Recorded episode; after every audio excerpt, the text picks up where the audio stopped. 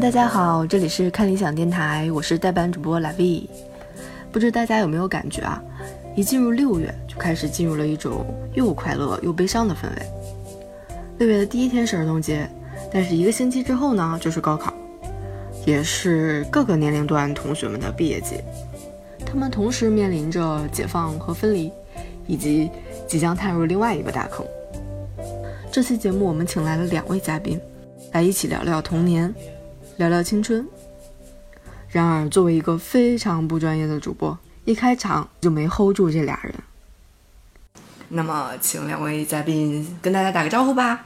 好，其实我们不是嘉宾，对吧？之所以今天会两位嘉宾，就是因为我们都是那种不拿钱的免费的劳动力。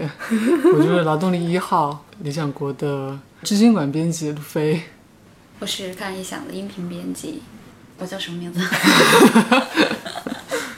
对，你可以取个艺名。你的艺名是什么？早知道我也取一个。小黄可还行？我叫小黑行吗？所以我的艺名是啥？我们的节目叫停止给我起艺名这件事儿上。你就随便取一个，不重要。哎呀，好纠结啊！这叫燕玲啊。那行行行行，那你再说一遍。我叫燕玲。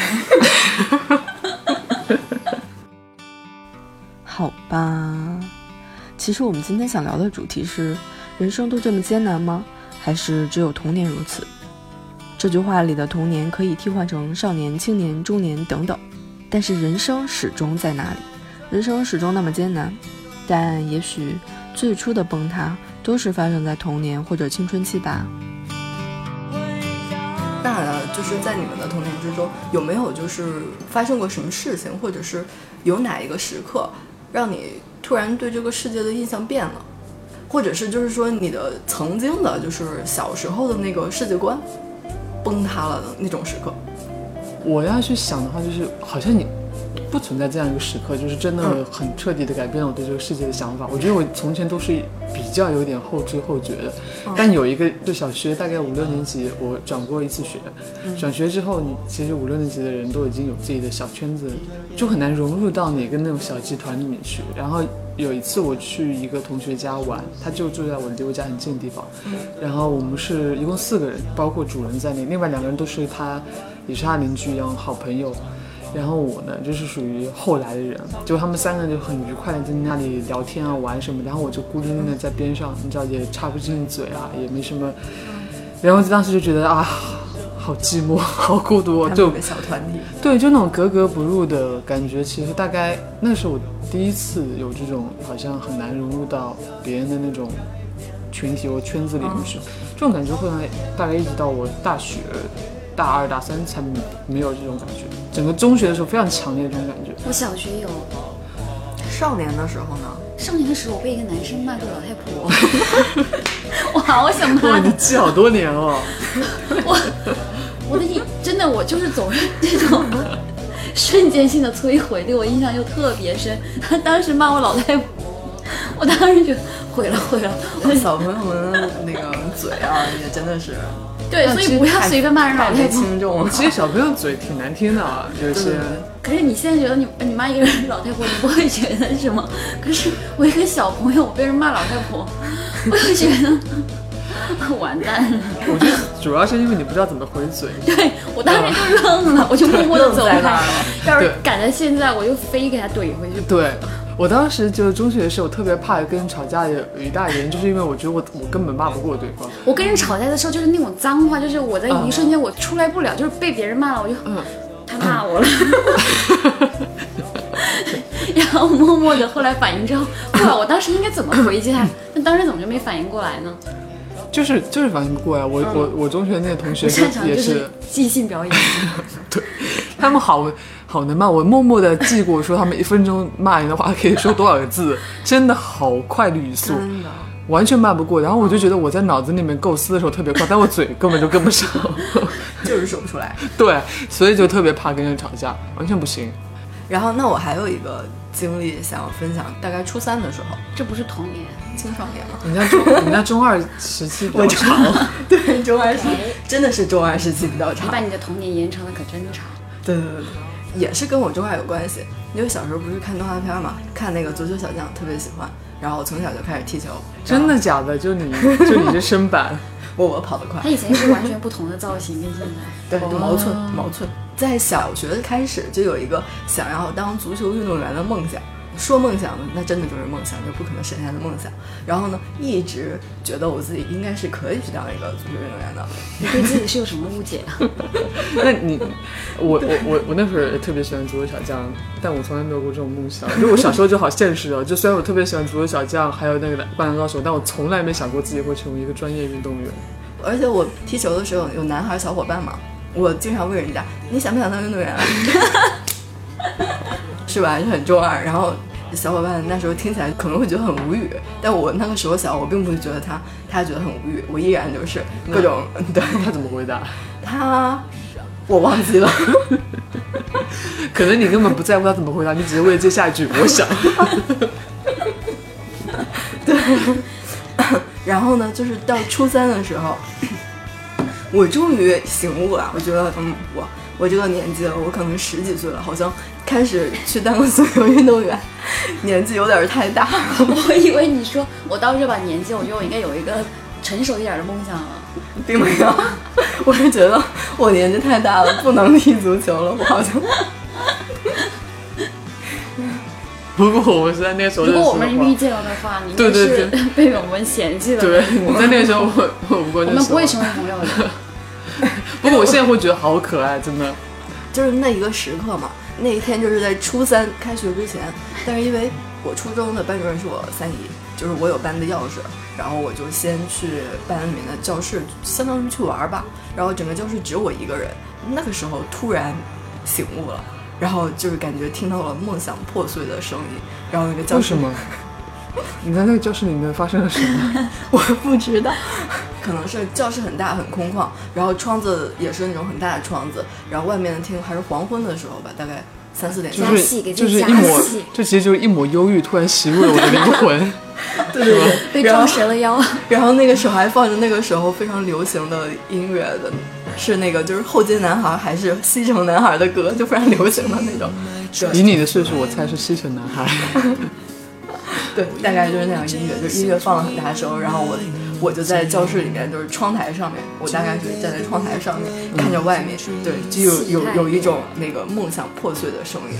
对这种时刻，我觉得在以前读书的时候还真挺多的。梦想破碎的时候，不是，就是看着窗外的黄昏，突然心情就低落了，你们在干嘛？没有什么原因。我这种心情是到高中，高中的时候才有的，因为就是中学，就是中学的时候，这种情绪我一直都还挺多的。就是尤其是我上课也不怎么听，然后我坐最后一排，你把那个椅子往后一翘，靠在那个后面的墙壁，然后开始开始开始望着窗，外你是我从小就好羡慕的那种小孩，啊，是吗？可是其实心情并没有很愉悦，因为我是个子很很矮的伤，你知道我是个子很矮的，我总被排在就前一两排，就是我想要这样子，就是我做不到。那年就唱那个董小姐，不是说你是哪一年的？不是不是，我说前前几年流行那个董小姐，就唱那个没有对，我当时就每次我脑海里面想到说呃一个没有故事女同学是什么样的女同学的时候，我就很容易想到坐在教室最前排的那些人，因为可能因为我是坐最后一排的，因为因为就聊天只在后几排发生，可是我由于我的个子对，因为限制了我我坐最后一排，我就会跟前几排人不是很熟。嗯然后那个时候世界很小嘛，你像你的你的世界可能就是像教室这么小一个地方，然后个头大、块头大、声音大的人，好像就他占有占据的世界就多一些。然后前排那些小小的、安静被角落的感觉。对安静的女同学，即使她成绩很好，你也会觉得说，啊，好像没什么存在感，就有这种感觉。是这样嗯子。然后我就一直梦想着什么时候做到最后，到了高中的时候，我终于做到了最后。我主动提出要求哦，好吧坐最后一，排，我还以为你长个儿了。并没有呢。好吧，那本来是想聊一些童年的不开心的时刻，但其实聊起来还是觉得挺开心的。所以呢，我们现在休息一下，然后，然后我们待会儿再好好聊一下童年那些对于我们来说就是很珍贵的、很温暖的、很美好的回忆。那不然我们刚刚是在干嘛呢？我已经讲完了，你还要我讲什么？我的童年美好就止于这里了，没有更多了。不是吧？No。你才不是一个没有故事的女同学，爱上一匹野马，可我的家里没有草原，这让我感到绝望。董小姐，没能免俗的配合着节目放了一下这首歌。你呢？你坐在前排还是后排？虽然聊起那些青春往事，不管好的坏的都可以嘻嘻哈哈的带过，但是还是有些伤疤留在了生命里的。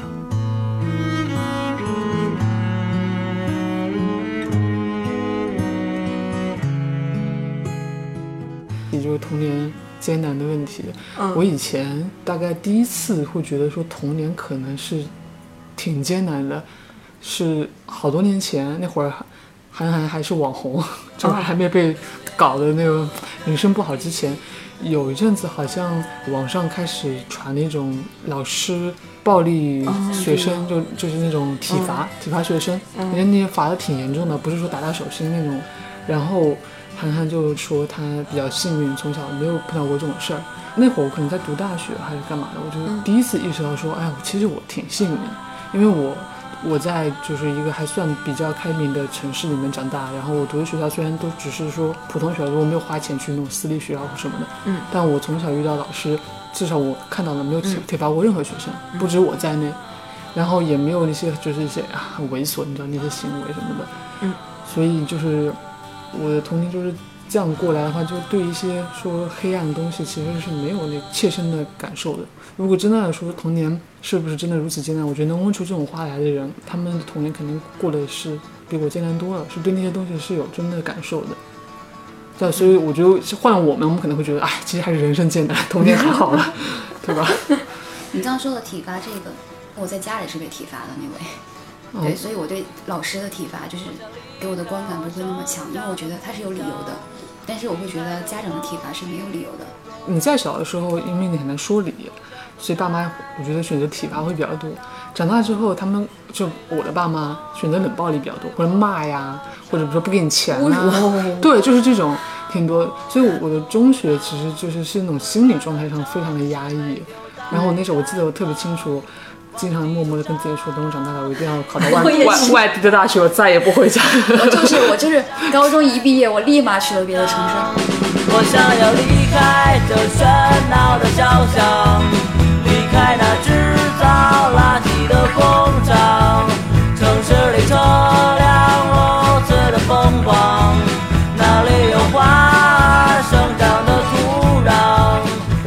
较巧，就是我刚上中学的左右，我我妈妈就生病了。一样的，对对对，就我妈就每天在家，因为她生病之后就病退了，就每天在家，然后就每天回来都能找到茬，每天都就是特别夸张那种，比如说早上就是被子没有叠，不是没有叠，是没有叠齐，就可以骂一顿，然后不让我出门去上学，所以这种精神压力，我觉得对我印象太深了，以至于觉得体罚根本就不算什么。你知道我早上起来要干嘛吗？我爸爸跟我妈他们睡在床上，然后我吃完早餐之后，我要拿着一本语文书，在他们 他们也床前念吗？念语文。天哪！你爸对你的期待真的好高，对，我觉得他 对我有误解，他对人生有误解。可能觉得自己生了个神童，就一定要培养好。然后我真的觉得我好惨，就是我想你们在睡觉，我还要起来吃早餐，早上其实根本没有食欲，是吧？然后你会被逼着一定要把早餐吃掉，然后你要念书，念完书你要走一段路去上课，你觉得我主要是觉得、为什么我担起了整个家庭的重任啊？就是有那样的。也没有了，我也是每天早上从小学一年级第一天开始就自己自己买早饭，从来没有家里做过早饭，自己出去买早饭，然后自己走到学校。然后回来，包括下雨天也是自己回来，不会有人给我送伞。对但我觉得这个我也是但我觉得这个没什么，这个没什么有什什么对我来说？虽然同学都是爸妈送的，比如说来打个伞接你回家，哦或者是给你做早饭，但这个真的没什么，因为我觉得只要不要让我早上起来在他们床前背课文，我觉得都没什么。那个太尴尬了。是这样，就是我妈经常我就会跟她谈起童年他们给我造成的伤害，我经常要跟他们对峙这件事情，我希望得到他们的道歉，但是现在都没有得到。他们总觉得他们对我很好，哎，这就是那个就不是说，就是反正就是我妈说，如果现在再让我去养一个小孩，我不会让像当初那么去养你那样子去养小孩，就是。她其实知道自己那样是不对的，但是就大人他也是第一次做大人，他确实第一次做父母他只有当有经验之后，他觉得也没有一个培训班让他们学一学，就像像学个 PS 一样，是吧？所以这个培训班有市场，可以可以就做一做。觉得，你像我现在我就是个失败的，就是我养了两个猫嘛，因为 我以为你养了两个猫不是同时养的。那我养第二只猫的时候和养第一只猫的时候，其实心态和方法都就会有不一样。嗯，猫就也跟小朋友一样，你没法跟它讲道理，然后你这样会做出一些你觉得对它好的决定，但他可能不领不领情，或者他其实很痛苦。那到养第二只的时候，就会有一些不同的策略。那，其实家长也是一样的。你二十多岁的时候，然后就要负担起另外一个生命，其实也有点恐慌嘛。万一我做错怎么办？万一他以后怨恨我怎么办？不知道不知道的那种，确实也挺难的。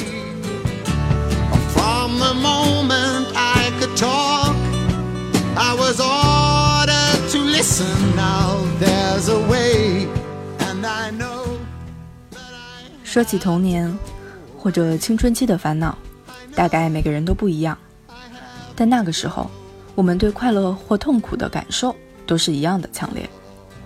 这些感受关乎着友情、亲情、爱情，还有梦想。我们跟这个世界摩擦碰撞着，跌跌撞撞的长大。当然，还是有着许多快乐的时光留在了我们记忆中，布灵布灵的，闪着光。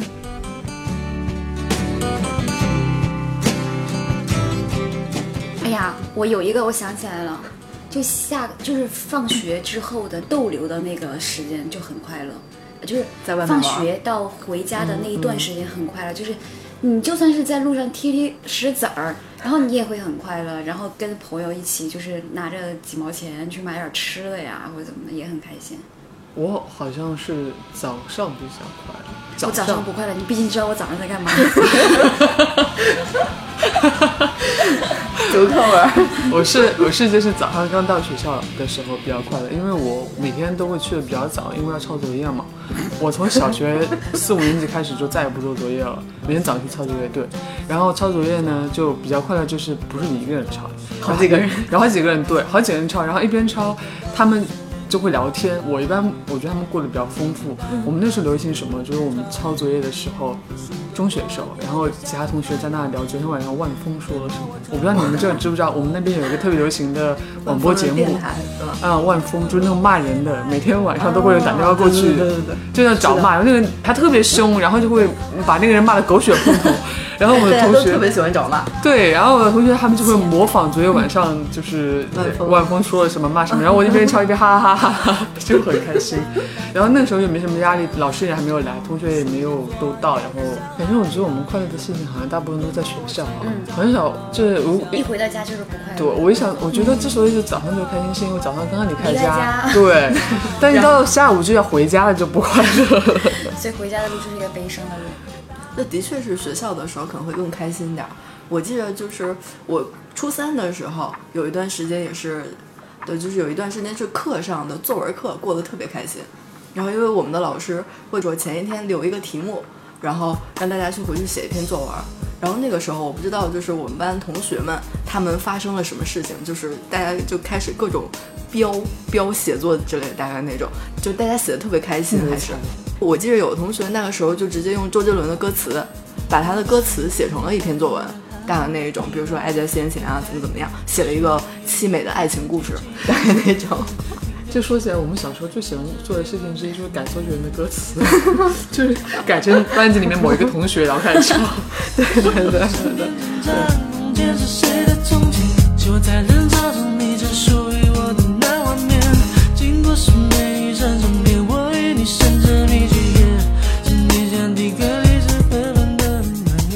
说到现在，都还是挺挺正常，也挺怎么说呢？呃，规矩的一些事。就是其实，哦难道、我我有难道真的没有一些就是其实挺逾矩，但是也挺快快乐的事情吗？那我的这个说的这种逾矩的事，其实就很普通的，就是那种什么骗骗家长啊，早恋一下啦，或者干嘛的那种。可是不是，我妈跟我爸总能戳破我的谎言。你爸妈好厉害、哦！然后我又是一个不会狡辩的人，就是我撒了一个谎说你们就是我那我的谎可能我就还比较周密。你是一个心思很缜密的小孩。可能是，就是反正就这种故事，包括因为你想，如果你要早恋的话，你就会必须具备非常良好的撒谎能力，不然的话很难挤出这么多时间来我。小时候没有那个想要早恋的那种心情，你没有说想不想吧，就是好像还蛮自然而然就发生了。我好像那一块就就是发育的很晚，就是那我觉得我爸妈真的是民族的爸妈是吗？就是不不一般的爸妈。对，就因为我也有高中谈恋爱嘛，高中谈恋爱就是有点类似于，比如说开个家长会，老师肯定会说嘛，就是你们家的小孩跟谁谁谁怎么着。然后我妈回来跟我说，我看见那个谁谁谁的妈妈了，我觉得他们家不行，你未来嫁过去不行。妈妈想好远啊。他可能只是用那种侧面来说，我知道这事儿了，然后什么，然后我的态度是什么样。但这关于这个早恋，我其实我之所以想说这个，是因为万一有人听到了他以后的育儿 观念，他可以这样去想。因为我中学的时候有一个成成绩特别好的同学，他后来考呃高考也是就考得不错，就是属于呃优秀的那种同学。然后呢，呃，我们那一阵子特别流行，就是人用人人网，然后大家要要要点名，为什么？要点名？对，就是就是大学大学刚开始的时候就会点名说要回答一些问题，然后里面有个问题就是呃你中学时候最后悔的事情是什么之类的，就五花八门答案。但这个同学我看到他写就是中学最后悔是因为谈恋爱，然后我当时就特这应该是好多人都很对对。后悔没有还是后悔？后悔没有谈恋爱，对就是就是其实很多家长他或者说呃同学他们应该想想说这么优秀的一个同学，成绩也很好了，可能就是家长和老师眼里的就是榜样，对但他就会想到说我整个中学都没有谈过一次恋爱，就很遗憾，而这个遗憾是你没有办法弥补的。的确是。因为你大学谈恋爱也好，或者尤其是工作之后，你谈的那种恋爱跟中学肯定是不一样的嘛。对，而且我觉得其实高中的时候，或者是就是你在十八岁之前谈恋爱，其实我觉得是一个很重要的经历。对对对，因为你没谈过恋爱的人，比如说你上了大学之后没谈过恋爱的人和谈过恋爱的人，对于这个世界的看法可能就是不一样的。我我们大学里面好多同学都是在入学第一个月就开始谈恋爱了，我觉得他们可能就是压抑太久了。你有美丽的脸，可根已经枯萎。两位嘉宾还说，童年感觉像是一直在过夏天。想想那时候的阳光，好像都是金色的，风干净又清爽。但我们最终都长成了大人，也陆续面对着生活中一个接一个的难题。这几天也看到大家在讨论高考，有人说，高考这个青春期的大事件。只是个开始，它告诉我们未来只会更加艰难，是这样呢？有时候觉得高考就像一扇门，考完就关上，里面有再也回不去的生活，再也见不到的朋友，也有着一些不甘心，也无法挽回了的事情。而我们这些庸俗的成年人，在没完没了的忙碌生活中，还是会时不时的想一想。如果有个哆啦 A 梦就好了，可以借时光机来用一下。又来一个时光机类的问题，就是如果说你对小时候的你说一句话，你会说什么？天哪！哎，其实我常常常常常常会幻想自己，如果能够回到比如说十几岁的时候，然后可以做点什么。你知道那种电影不老这么拍吗？重返什么什么岁？我觉得这是一个刚需，比 比前任这种刚需还刚需的刚需，就是 都想时时光倒流。因为有太多觉得自己来不及的事情，嗯然后就很想回到过去去弥补这些错误嘛。但是我很奇怪，你刚刚想让我就重返什么的时候，我是感觉都不是我的错啊，都是我的环境是那样的。我重返，我改变不了任何的事情。我告诉我自己就是快乐一点，就不要管他们，都是他们的错，你没有错，但是你快乐一点。那我想做的事情超级多，因为我童年常常感到绝望，就是我会觉得好像人生就在那里就画上句点了，就是我常常会有这种把事情想得很糟糕的这种一个习惯，所以你人生画了几次句点？N 次，我总在给自己画句点。对，所以我其实我让自己快乐一点，就是你就不要把事情想那么糟，就是你会成长为一个很不错的大人，就是我想告诉他这一点，你可以的，就是大概是这个意思。嗯嗯，我现在要准备一场哭戏吗？没有。如果说只能改变一件事情的话，我不想你是已经改变什么穿越回去了是吗？你刚刚不是说的吗？就是要回去跟自己说一句话的话，那那那你说的这个话，肯定就是想改变什么？你肯定不是鼓励自己说你就这样活吧，不可能，你肯定就想改变某一个东西，对吧？嗯。